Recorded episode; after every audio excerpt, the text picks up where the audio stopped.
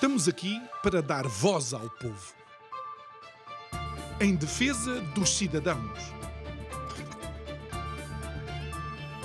Pela dignidade humana. Todos temos deveres, mas também todos temos direitos. Será que existe justiça? Isto é o povo a falar.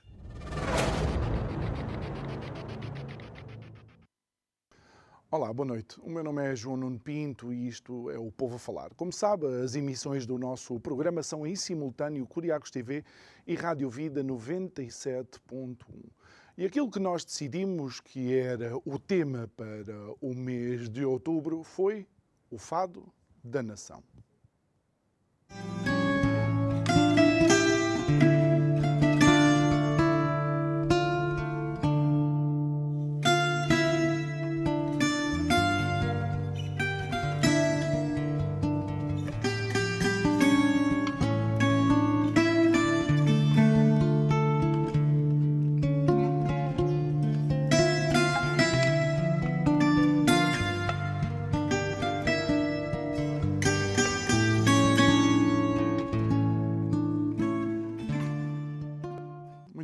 Para quem conhece o fado, obviamente é uma canção que é património uh, da humanidade, que está ligada ao sentimento e está ligada à viagem, viagem no tempo, viagem nos encontros, viagem nas emoções, viagem nas uh, experiências. E uh, quando vocês veem o nosso programa, obviamente vêm os convidados e vêm a mim, foi a cara escolhida para bem ou para mal, para estar convosco todos os dias, mas há sempre uh, detrás de uma produção toda uma equipa, uma equipa que faz com que este programa aconteça, que faz com que os convidados sejam agendados, que faz com que os temas sejam uh, marcados. E de tempos a tempos, lá temos nós que conviver com o fado saudade que é o que eh, vai acontecer no programa de hoje, porque eh, diretamente à minha frente está uma cara que vocês não veem todos os dias, mas eh, pertence-nos há já algum tempo e que vai viajar como o fado para uma outra experiência. Eu estou a falar da Catarina Gonçalves. A Catarina foi a nossa produtora durante vários meses, coordenou tudo aquilo que foi o meu mau feitio de vez em quando. Eh, já estamos cheios de saudades dela e ela hoje fez questão de estar aqui à minha frente a produzir o seu último Isto é o Povo a Falar. Você provavelmente não vai ter saudades dela, mas eu vou ter saudades e muitas. Vou ter saudades da gargalhada que faz eh, tremer uh, o nosso gabinete, vou ter saudades da inteligência e da perspicácia da Catarina, vou ter saudades da rapidez com que ela fala e que depois eu não percebo nada daquilo que ela disse mas também sei que a equipa que a vai receber no novo projeto, eles são uns verdadeiros privilegiados porque vão receber uma profissional de primeira linha e alguém com que foi muito fácil amá-la e gostar dela. E Uh, tirando isto, consegui fazer sem chorar, mas coloquei-a a chorar. Vamos então uh, abordar o nosso, uh, o nosso tema de hoje. Nós vamos falar hum, não só de saúde mental, mas vamos falar da sétima conferência ou encontro nacional da Familiarmente. a Curiacos TV esteve presente, fizemos algumas reportagens. amavelmente eu fui convidado para ser um dos moderadores deste evento e está connosco a presidente da Familiar particularmente a, a Joaquina Castelão. Muito boa noite, obrigado por estar, eh, por estar aqui connosco. É sempre um gosto uh, tê-la tê aqui. Uh, vamos abordar um pouco aquelas que foram as conclusões e as intervenções do, uh, do sétimo encontro, mas deixe-me começar por, pela minha primeira impressão. A minha primeira impressão foi não estavam só especialistas, também se viram algumas famílias e familiares e também se viu de facto eh, que é através de um diálogo uh, multicruzado entre as diferentes facetas que se podem chegar a algumas conclusões, é verdade? É verdade, é verdade e é, e é por isso que nós, e é com esse objetivo que familiarmente, desde que foi constituída, todos os anos tem organizado os encontros de âmbito nacional, porque é importante contribuirmos também para a desmistificação da doença mental e também para a inclusão e participação das famílias, das pessoas com experiência de doença mental, a par dos profissionais da área da saúde e também com os dirigentes e os altos responsáveis pelas políticas, pela definição das políticas de saúde mental e pela implementação dos projetos e programas aprovados. Uh, e tentamos que seja assim. Felizmente conseguimos atingir uh, alguns dos objetivos traçados, ainda que não seja muito fácil realmente. Uma boa em termos de participação, Sim. muitas, uh, muitas Sim, pessoas. felizmente. Houve ali um momento em que eu achei se chegarem mais 10 ou 15 pessoas, se calhar não havia lugar no anfiteatro. Felizmente, felizmente chegámos às duas centenas de participantes e, e devo dizer e, e realçar a participação uh, das associações filiadas na Familiarmente, de norte a sul do país, uh, que realmente têm dito sempre presente, uh, umas com mais ou menos, enfim, número de participantes, mas todas a participarem, o que é realmente gratificante para quem está, digamos assim, a organizar e promover estes encontros, porque é importante também que as famílias e os seus familiares mostrem uma, uma união que é real e verdadeira. na defesa dos nossos principais interesses e direitos, não é? Pronto, porque as famílias só podem estar bem e sentirem-se bem se tiverem respostas adequadas para os seus familiares que infelizmente são diagnosticados com doença mental, seja ela ligeira, moderada, grave ou muito grave. E, portanto, temos que tentar continuar a lutar para que haja cada vez mais respostas uh, e não só nos grandes centros urbanos, mas também distribuídas por todo o hum. país, nas zonas mais recônditas do país. E isso é algo que, que, que vamos abordar quando chegamos ao painel, uh, ao painel dos coordenadores regionais, porque eu assustou-me, uh, uh, digamos, a discrepância que há ainda no nosso país, e nós somos é um país relativamente pequeno. Mas permita-me então percorrer aquilo que foram os, os, convidados e os oradores. Começámos com várias intervenções para, para abertura, mas depois ouvimos o, o coordenador nacional das políticas de saúde mental, o Dr. Miguel Xavier, a dar um ponto de, de situação. Ele terminou dizendo que para o ano gostava que mais famílias ainda participassem, que ele queria falar menos e ouvir mais. Qual foi a sua um, avaliação? Não digo, mas o que é que achou da intervenção do, do, do professor, do doutor?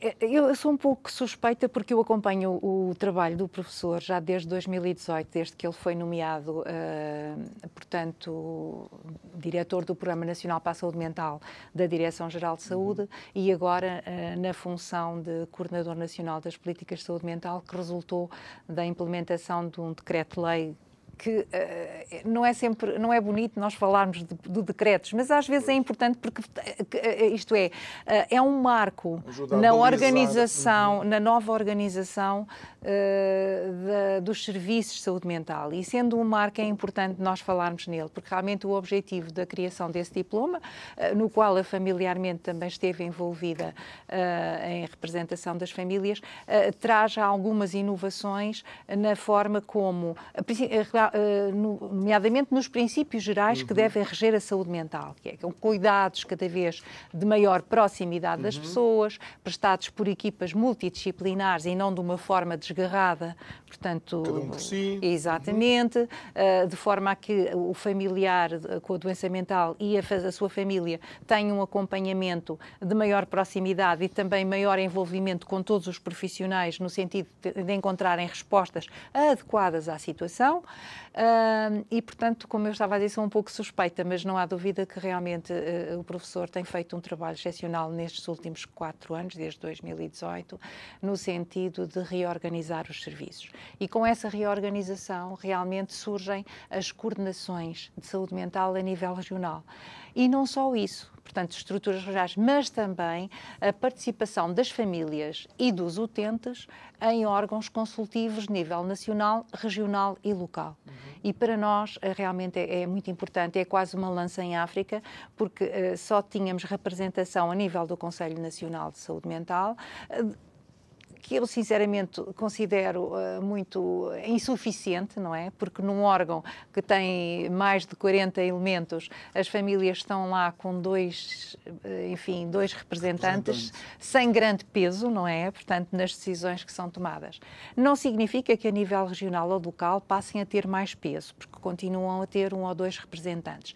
Mas digamos que têm a possibilidade, esses representantes, de manifestarem no local próprio uh, as necessidades que ainda não estão cobertas e que precisam, e que precisam dar resposta. E, por outro lado, também participarem num aspecto muito importante uh, das políticas de saúde mental, que é na, na sua implementação e execução. Porque muitas vezes, infelizmente, nós temos a experiência, por exemplo, do Plano Nacional de Saúde Mental 2008-2016 uh, um plano muito bem intencionado, muito bem estruturado, mas que a maior parte das medidas não saíram do papel. Hum. Como tantas outras leis em Portugal, Pronto. infelizmente. Agora, nós temos a expectativa de que com a nossa uh, colaboração, a nossa ajuda no sentido uh, proativo e positivo, não é? Portanto, uh, consigamos levar a bom porto a implementação das medidas uhum. que estão, digamos assim, Algo, para que eu, implementar. que eu reparei e que eu tive a ver no, uh, no Decreto-Lei 113 de, 2000, de 2021. Sim, de 14 de dezembro. Exatamente. uh, que menciona várias coisas. No artigo, no artigo 18 fala das equipas comunitárias de Exatamente. saúde mental. E consigo, eu consigo identificar, e está aqui escrito, quatro coisas diferentes. Consulta externa, psicoterapia, acompanhamento psicológico individual, terapias, intervenção de grupo e visitas domiciliárias sabe quantos, quantas famílias ou, ou quantas, quantos cidadãos ao qual foi diagnosticado algum problema de saúde mental têm os quatro em funcionamento? Uh, vamos tendo a pouco e pouco. Okay. Este é um caminho que se vai percorrendo. Uh, uh, claro que nós, enquanto familiares, o que gostaríamos que, que, estivesse a acontecer era que tivéssemos já a possibilidade claro. de criar o número suficiente dessas equipas comunitárias de saúde mental pelo país, porque esse mesmo decreto refere que deve existir uma equipa por cada 50 a 100 mil habitantes. Portanto, não é muito difícil uh, nós fazermos as contas, tendo em conta os censos de 2021, que somos à volta de 10, mil e 400, 10 milhões e 400 mil. Uh, se eu não me enganei, nós precisávamos de 110 equipas comunitárias. Neste momento, eu não posso, com exatidão, dizer quantas é que existem, porque elas começaram a ser criadas em 2020 uh, através do, do, Orçamento Geral de Estado e a questão do Orçamento Geral de Estado é que passou a haver um, um maior, digamos assim, atenção à hum. saúde mental, uh, a, a, dedicar mais investimento, mas o problema dos Orçamentos Geral de Estado, por causa do déficit e das contas certas, uma coisa é o orçamento, outra coisa é efetivamente as verbas que acabam por ser disponibilizadas. E efetivamente não foram disponibilizadas as verbas necessárias para 2020 criarmos 10 equipas, porque eram 5 para a área da infância e adolescência e 5 para os adultos, para começar a implementar em cada uma das regiões. E a partir daí, no ano 2021, mais 10 equipas, no ano 2022, mais. E claro que, infelizmente, a questão do Orçamento de Estado vai sempre cortando será, verbas. Será que, será que uh, há a noção de que muitas vezes na saúde mental as famílias acabam por quase ficar limitadas àquele dia da consulta externa e depois é ir lidando com a receita que o doutor disse que ele tem que tomar aquilo de X em X? Uh, infelizmente, eu tenho que concordar que é assim, mas temos que ter a esperança uh, e a perspectiva e a expectativa claro. de que a médio Daí a prazo, importância deste decreto-lei. Desse decreto-lei e também das medidas uh, no âmbito do plano de recuperação e resiliência, porque o plano de recuperação e resiliência na área da saúde mental também prevê a criação de 40 equipas comunitárias, 10 em cada ano, a 2022 a 2025 inclusive, e também a criação de 300 lugares que não que não, enfim, que não suprem todas as necessidades que já estão identificadas e nem das, das que venham a ser identificadas, mas que seria o começo para fazermos uhum. a transição dos, das pessoas que infelizmente já não têm suporte familiar, e, mas que não, e que não têm condições de viver, eh, digamos assim, sem um suporte uh, de apoio diário, uh, para saírem dos hospitais psiquiátricos e transitarem uhum. para, enfim, residências Porque na comunidade. Algo que eu deduzi desta conferência, e, e creio que mais do que uma pessoa mencionou, o caminho é deixar de existir hospitais psiquiátricos, uh... no sentido de deixar de existir o armazém das pessoas com problemas mentais. Sim, é isto? hospitais psiquiátricos eh, vão continuar a existir e é necessário para tratar okay. a doença nas situações agudas, nas situações de crise, com, uh, com camas destinadas para o tratamento em regime de internamento e, e depois uhum. as condições em regime de ambulatório, com as, as, tais consultas e as tais intervenções que devem começar a ser uhum. feitas, não apenas pelo, de uma forma, uh, digamos assim, individual, pelo psiquiatra ou pedopsiquiatra, o enfermeiro de saúde mental, o assistente, mas, digamos, uma equipa que trabalha de uma forma coesa e interdisciplinar uh, e que estuda caso a caso. Isso já existe em outras áreas da medicina, por exemplo, na área da oncologia já é prática corrente, porque não na área da saúde mental, uh, que realmente é, é, tão necessária em Portugal, porque nós não podemos esquecer claro. que abrange cerca de 25% da população sim, de forma sim, direta. Sim, Até porque e, há, uma, portanto... há uma novidade, e antes de irmos ao, ao vídeo de duas entrevistas que temos uh, lá da, da conferência, a novidade é de que há dinheiro. Há dinheiro que não era uma coisa muito normal. E já vamos falar sobre isso. Entretanto, vamos ao primeiro vídeo daquilo que foi a sétima conferência da Familiarmente. Até já.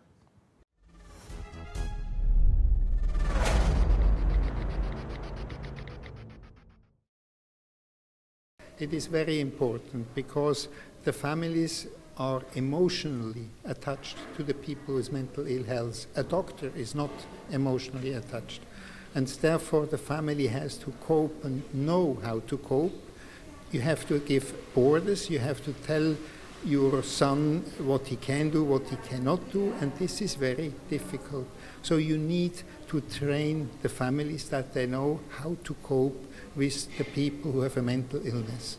Muito obrigada. Uh, os principais objetivos da Familiarmente Acima de Tudo, quando organiza estes encontros de âmbito nacional e uma vez no ano, em primeiro lugar, é reunir e congregar as famílias e também os seus familiares com problemas de doença mental. Porque é muito importante uh, não só uh, mostrarmos que estamos unidos, mas também levar a nossa voz a quem de direito poderá ter algum poder na decisão sobre as políticas de saúde mental. É extremamente importante, porque, infelizmente, uh, o nosso país na área da saúde mental tem estado um pouco adormecido, no sentido em que não era, até há relativamente pouco tempo, a, a saúde mental não era, digamos assim, uma prioridade nas políticas de saúde. Felizmente agora já são, e isso também se deve um pouquinho à nossa insistência, à nossa persistência, à nossa capacidade de resiliência uh, que se transmite e que, e que realmente uh, transpira nestes encontros, onde nós também convidamos profissionais da área da saúde, dirigentes da área da saúde e não só. Tentamos também captar a comunidade em geral e, sempre que possível, termos também altos uh, representantes da nação para levarem a nossa mensagem porque neste caso as famílias só por si têm muita dificuldade em chegar aos média, em poder fazer passar a mensagem. E, portanto, temos que congregar, digamos assim, aliados para nos ajudarem. E os principais aliados na área da saúde mental são precisamente os dirigentes e os profissionais da área da saúde mental, que também eles lutam por melhores condições de trabalho e também se sentem limitados no seu dia a dia na prestação de cuidados que, que prestam aos doentes, porque são poucos e com muitas dificuldades em conseguir chegar a toda a gente. Olha, o que mudou essencialmente é, por um lado, ganhámos mais maturidade relativamente à organização dos eventos, mas isto como são eventos que não têm um cariz científico, há sempre alguma, algum improviso e há situações que acontecem, mas isso acontece em qualquer, em qualquer evento desta natureza. Uh, o que mudou foi que ganhámos cada vez mais capacidade uh, de diálogo e também mais capacidade de intervenção. E, por outro lado, consolidamos a, a nossa luta e a, e a marca marca, não é bem marca, mas pronto, porque familiarmente é a Federação Portuguesa das Associações de Famílias de Pessoas com Experiência de Doença Mental. Tem associações distribuídas pelo, pelo país em várias regiões e passamos a ser um pouquinho mais conhecidos, também mais respeitados e mais ouvidos.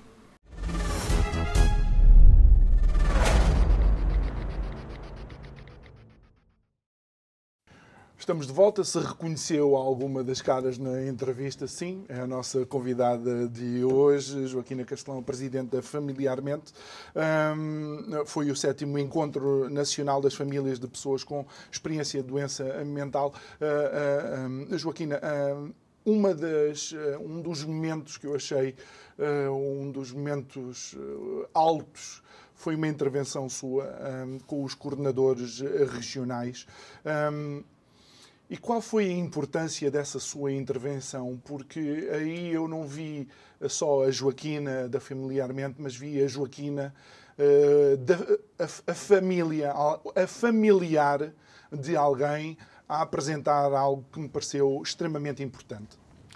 Uh, não, não tinha sequer, quando organizámos o painel, precisamente para, uh, com, convidando os, os, senhores coordenadores regionais, que são cinco, um de cada região do país, uh, precisamente por causa da nova organização da saúde mental e da, da participação efetiva das uhum. famílias nos órgãos con, consultivos regionais e locais.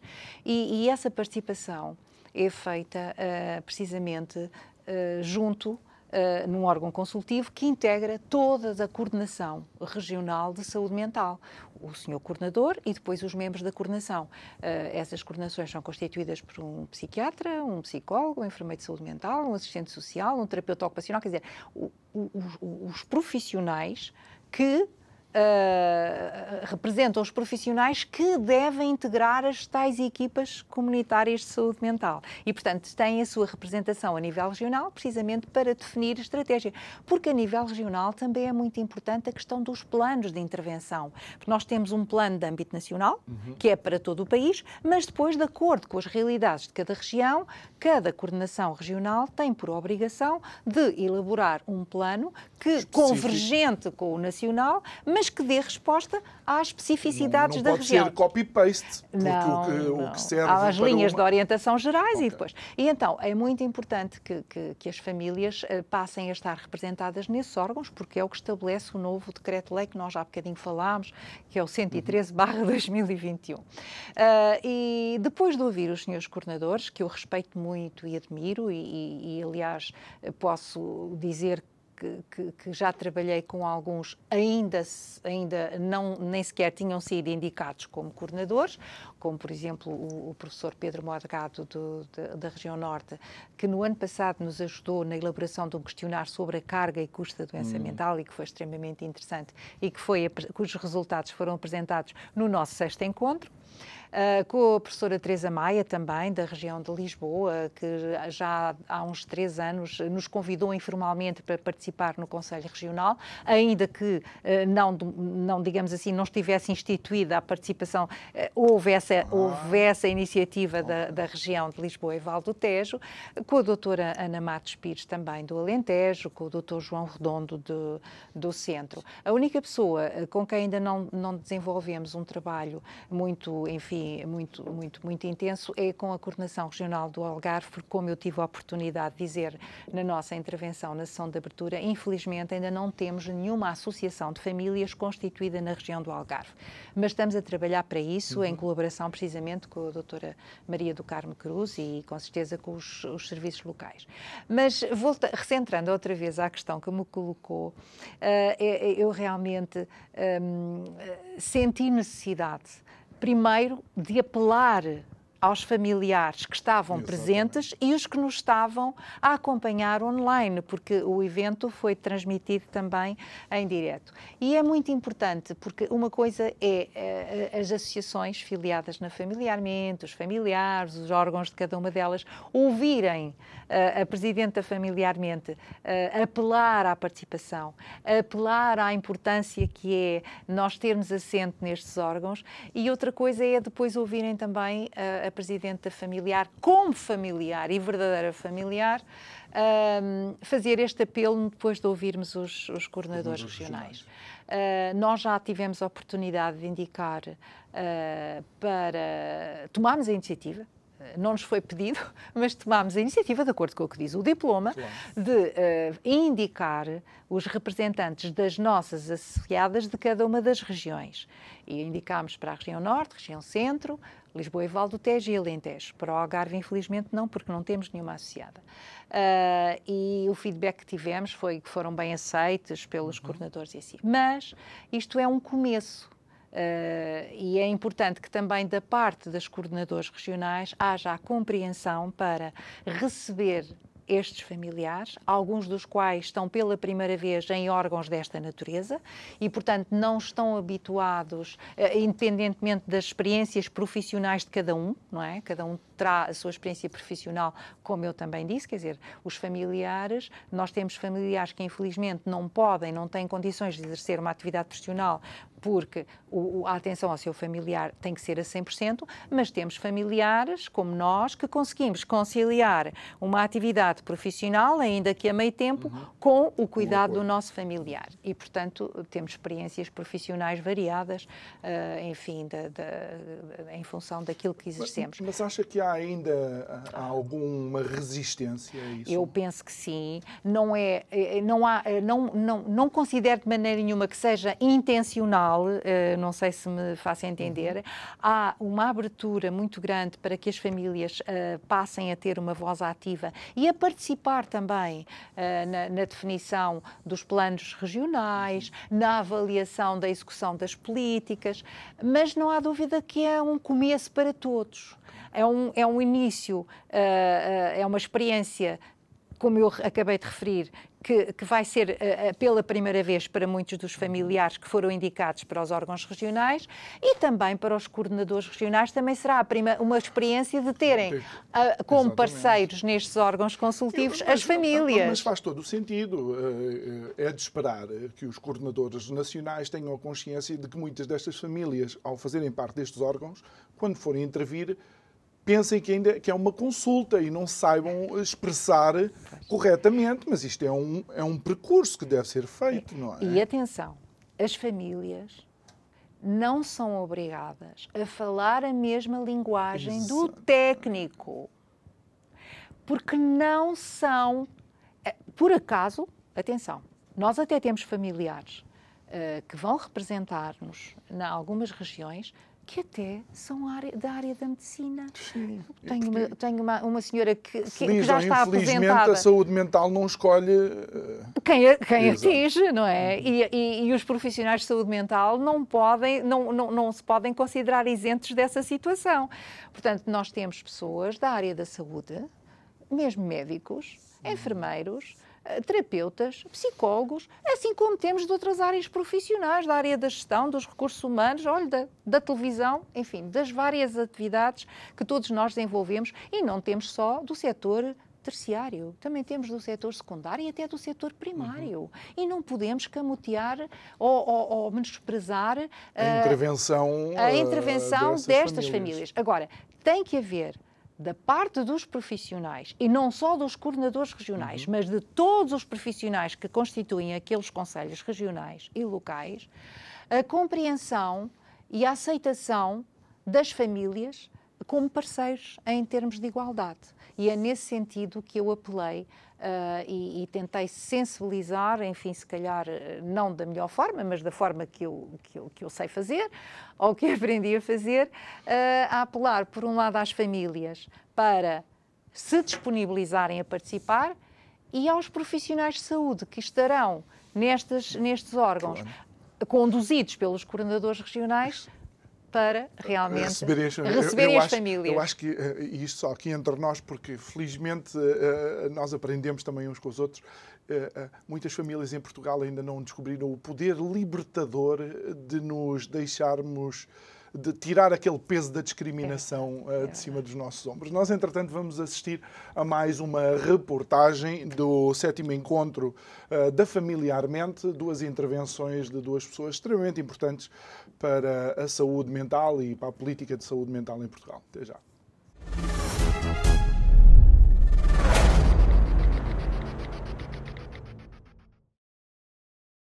Os problemas de saúde mental uh, precedem, naturalmente, precederam muito largamente uh, o surgimento da pandemia, das guerras, etc.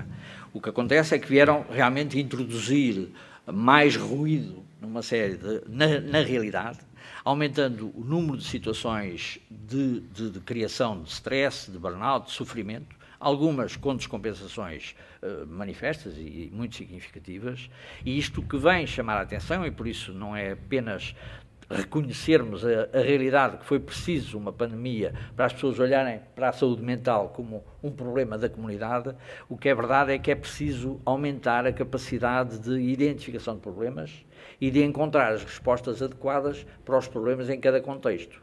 Ou seja, não vamos de modo nenhum defender aquilo que se poderia chamar, enfim, um bocado uh, anedoticamente, a psiquiatrização de todos os problemas. Não se trata disso. Trata-se apenas de chamar a atenção das pessoas, que as pessoas são uma só, que têm o seu corpo e têm o seu espírito, que fazem um todo.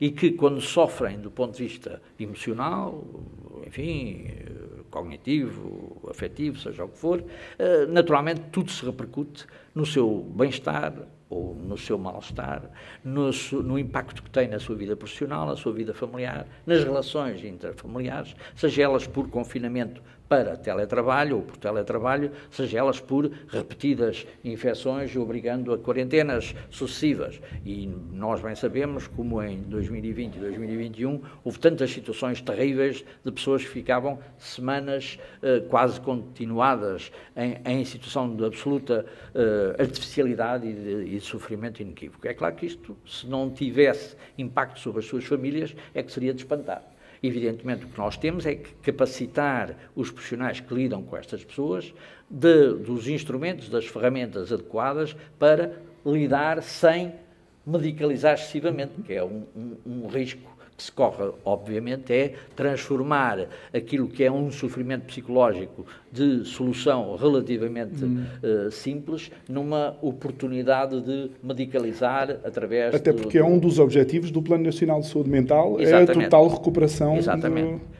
E é evidente que o Plano Nacional, também já foi aqui hoje dito, o Plano Nacional foi 2008-2016. Ele foi depois estendido a 2020 Infelizmente não houve ainda ocasião de fazer o que pode vir a ser uma sequela do, do, do, do, do Plano Nacional.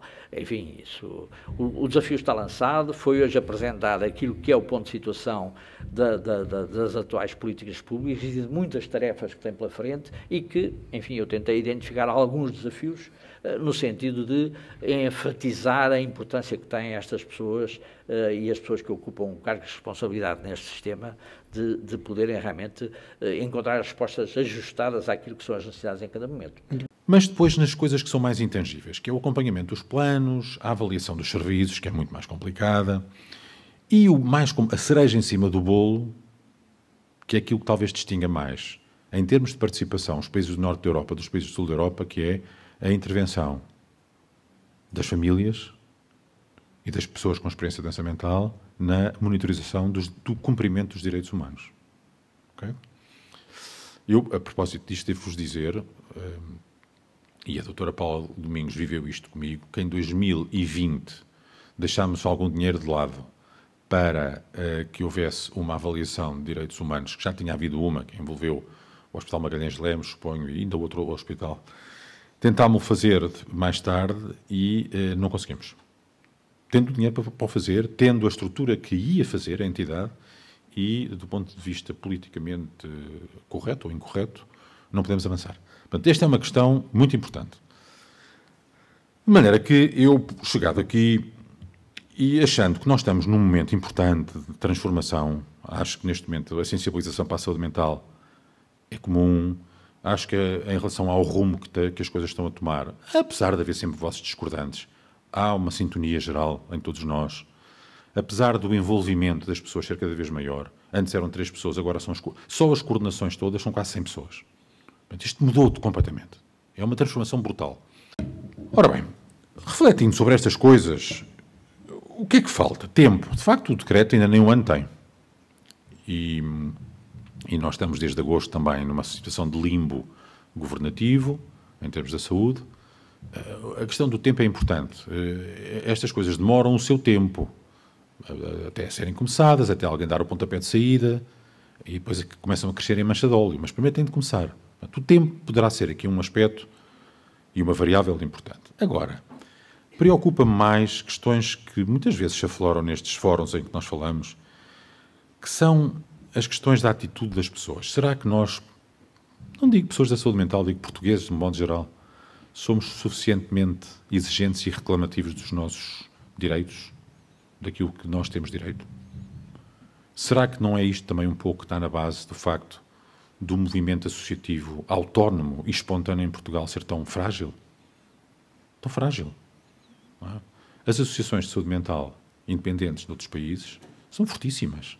Têm advogados avançados para confrontar o governo com tudo. Advogados avançados. Ou seja, são stakeholders no sentido real da palavra, não estão a dar palpites. São parte da questão. Ou então, o problema mais fundo, e nós estamos ainda numa fase que também tem muito a ver com a nossa maneira de ser portugueses, que é, no fundo, até que ponto nós temos a crença interior de que conseguimos partilhar o poder de facto e conseguimos abandonar as atitudes e as relações mais paternalistas. Se as pessoas tiverem introjetado que uh, é difícil ou que não é possível, uma atitude um bocado nihilista, a partilha do poder, nós vamos ter um problema. E vamos continuar com esta decalagem que eu tenho vindo a falar muitas vezes, que é, temos o mainstream psiquiátrico a falar de doenças, de meios de diagnóstico e tratamento, e depois temos em congressos ao lado, em reuniões ao lado, as pessoas ligadas a estes movimentos dos direitos humanos, de cidadania, falando sobre as mesmas pessoas com discursos que não se tocam. Falando sobre as mesmas pessoas. E isto é uma coisa que é. Tem, tem este gap que existe, isto tem de começar a ser fechado por algum lado. Esta questão da partilha do poder é uma questão dificílima. Nós temos dificuldade em partilhar o poder nas nossas famílias, entre casamentos. Quer dizer, a partilha do poder entre os casamentos é uma coisa diabólica, quanto mais. Pronto, isto, é, eu... Ora bem, isto é a nível daquilo que é, por exemplo, os conselhos consultivos. Era óbvio que, nesta altura, nós já devíamos ter os conselhos consultivos todos formados no nosso país. Eles dependem das, comunidades intermunicipais, dependem de agentes que não são dos serviços de saúde dependem de agentes da comunidade. É óbvio que, numa, que se, nossa, se, no, se, aqueles três pontos que eu vos pus há pouco fossem mais fortes em Portugal, eu tenho a certeza que os conselhos consultivos estavam todos criados. E não estão. Tanto-se a perder uma oportunidade de ouro de começar a fazer pressão externa no funcionamento dos serviços.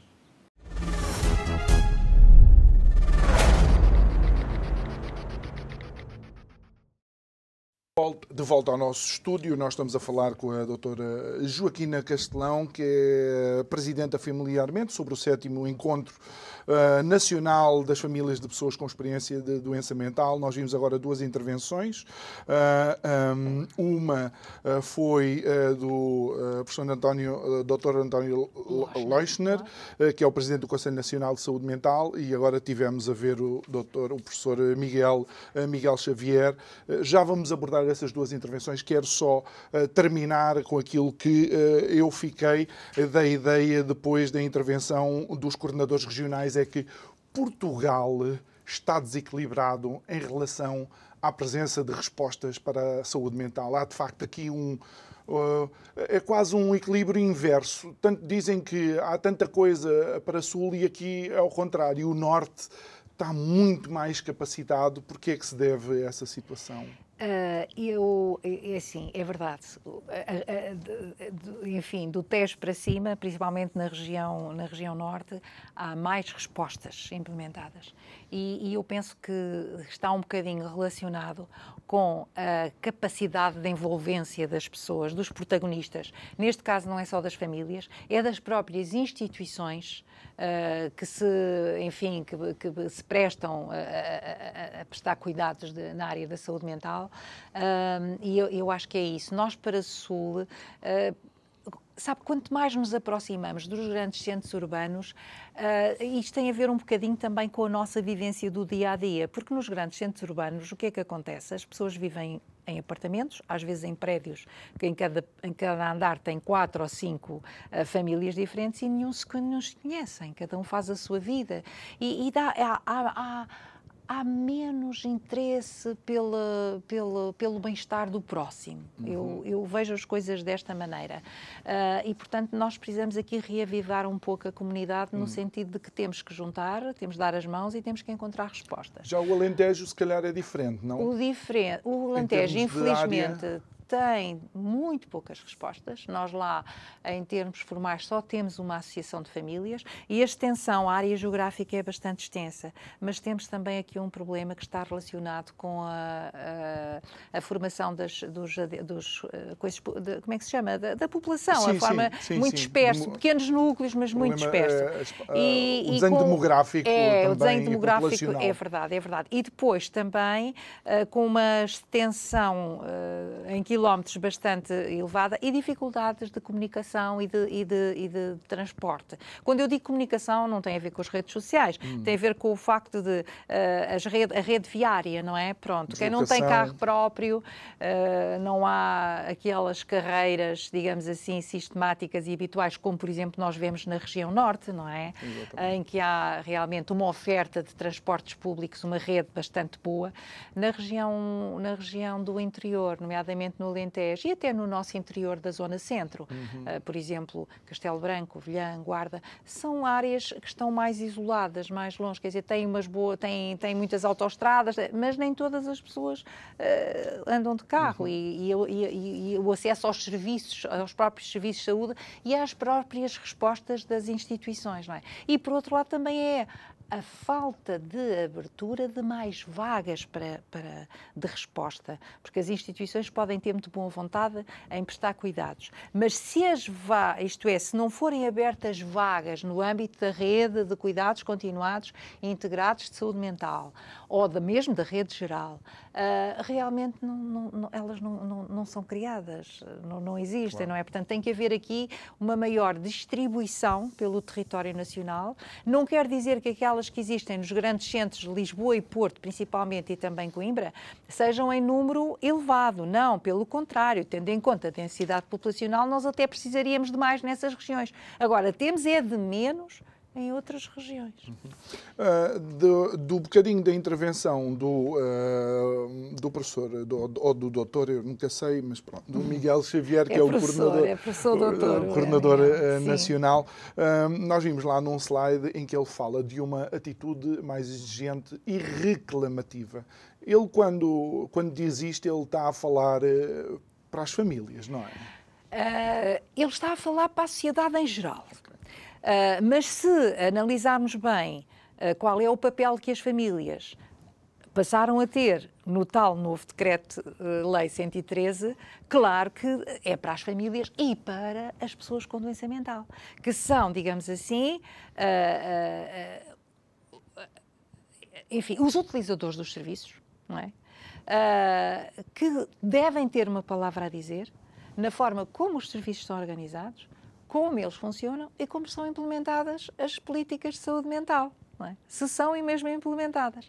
E é nesse sentido, portanto, ele na realidade está a falar para a sociedade no seu todo, mas de uma forma mais específica para os principais atores nas questões da saúde mental, que é o doente enquanto utilizador, primeiro utilizador dos serviços, e a família enquanto também principal e podemos dizer segundo utilizador dos serviços. Há ali um momento em que ele, eh, em que ele menciona as realidades noutros países, nomeadamente eh, em alguns países do norte da Europa, onde ele diz que as próprias associações se munem de assessores legais eh, para serem não só uma voz ativa, mas eh, também eh, uma voz presente dentro da legalidade eh, Exatamente. do país e dentro das leis que são eh, implementadas eh, ou é suposto implementar no, no país. Isto é uma realidade que também tem que ser transporta para, a- eh, É para uma Portugal. realidade que tem que ser transporta, tem que ser transportada para Portugal e é muito importante.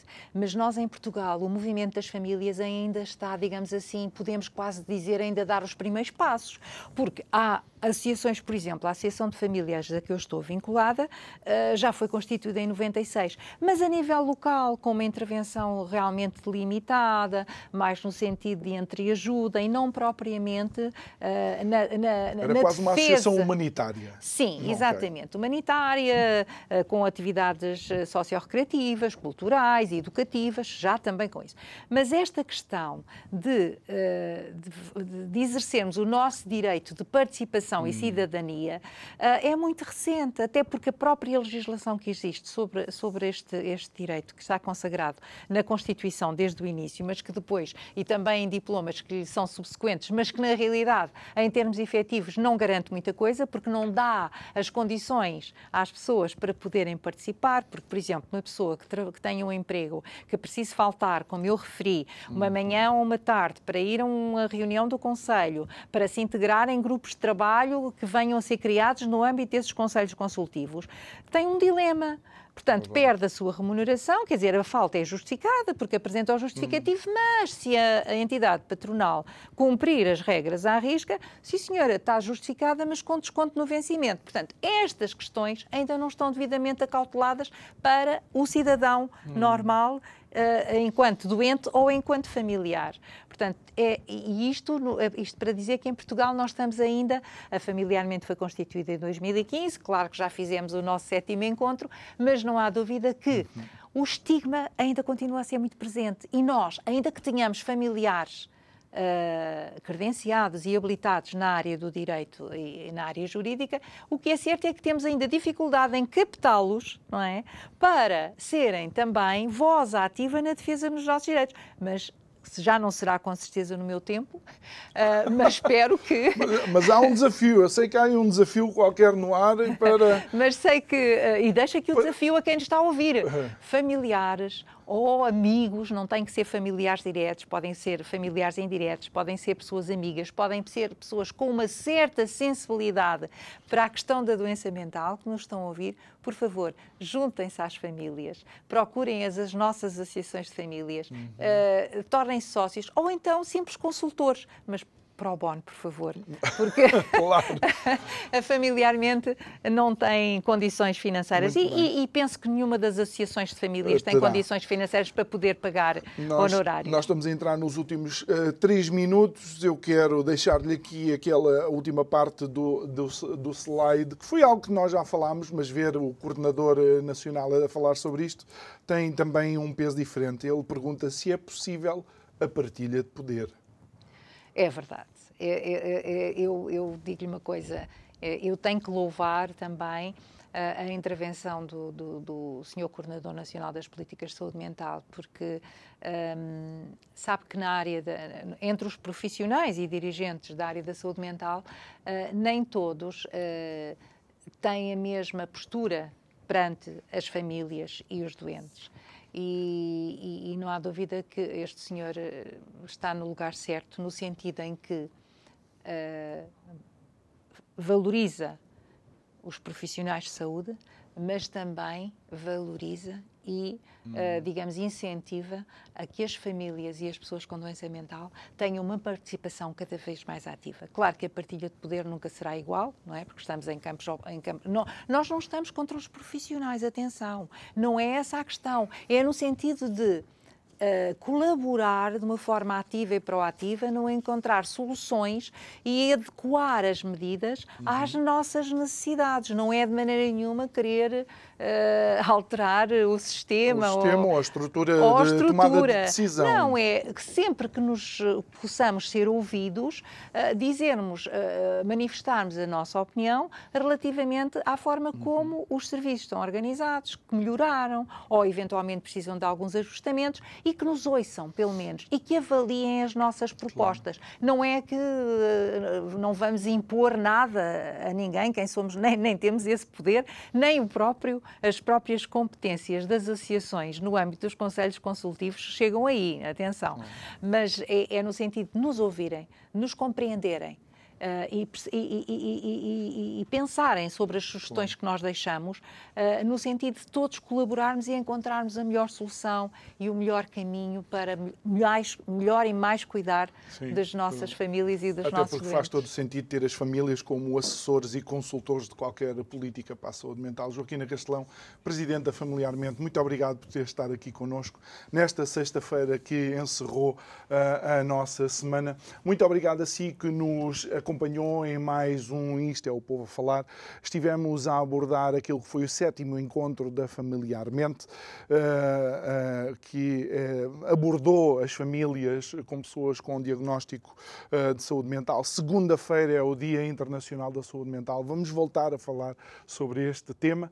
Quero agradecer-lhe a si que nos acompanhou e quero agradecer à Catarina Gonçalves com um grande beijinho. Sei que não vai estar de volta na segunda, mas eu estou. Bom fim de semana para si.